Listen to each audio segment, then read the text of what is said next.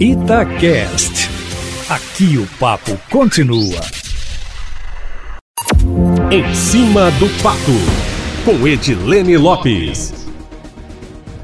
Com os planos de privatizações de estatais do governo de Minas e do governo federal, o TCE, que é o Tribunal de Contas do Estado, um órgão fiscalizador, mesmo sem ser provocado, já está entrando no debate. O governo de Minas já comunicou de forma oficial, conforme nós noticiamos em primeira mão, três estudos de desestatização que estão em andamento: da Copasa, da MGS e da Codenja, a Companhia de Desenvolvimento do Estado, que está com projeto de lei aguardando análise da Assembleia Legislativa.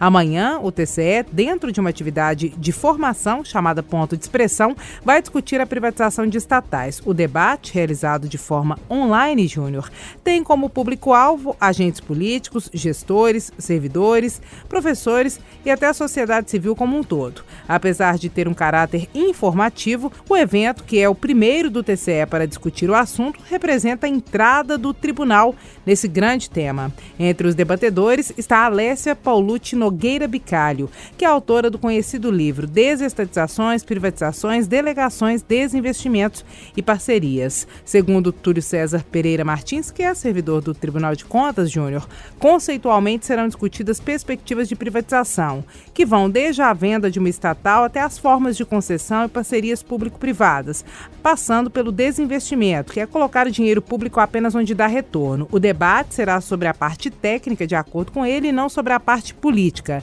Também serão discutidos exemplos de privatizações recentes, como as do setor elétrico em todo o Brasil, e estudos para a venda de estatais como a SEASA. Os desafios do novo marco regulatório do saneamento básico, aprovado recentemente, que trouxe metas de universalização, que não significa necessariamente, segundo Túlio César, vender estatais, também serão debatidos. Outro ponto a ser esclarecido, segundo ele, é que essas empresas estatais, como a Copasa, por exemplo, continuam podendo prestar os mas são obrigadas a atingir metas estabelecidas pelo marco e a concorrer com empresas particulares pela continuidade da prestação do serviço. Júnior, a Procuradora-Geral do Ministério Público de Contas, Elke Andrade Soares de Moura, que é a relatora das contas do governo do estado em 2019, será a mediadora do debate sobre as privatizações. A informação de bastidores é que o tribunal já se prepara para receber os questionamentos que poderão vir com o andamento dos processos. Na gestão passada,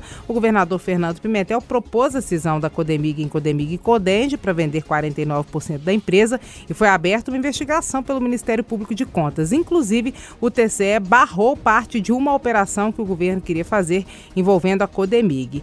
Nesta gestão, o governador Romeu Zema também já foi chamado a prestar esclarecimentos sobre operações envolvendo a Companhia de Desenvolvimento do Estado, ou seja, o TCE necessariamente vai entrar nesse debate. Agora, uma novidade, informação em primeiríssima mão, Júnior Moreira. A coluna em cima do fato apurou nos bastidores que o Estado deve investir mais nas concessões que nas parcerias público-privadas, porque as PPPs exigem uma contrapartida de dinheiro público e o governo do Estado não tem dinheiro para colocar. Essa contrapartida, por exemplo, no caso do metrô, pode ser colocada pelo governo federal com aquele 1,2 bi de multas da FCA, a Ferrovia Centro-Atlântica, que é da Vale, porque ela abandonou alguns trechos aqui, deve essas multas que devem vir para o governo de Minas e no momento estão com o governo federal. Aí sim haveria um dinheiro de contrapartida. Para o resto, não tem dinheiro.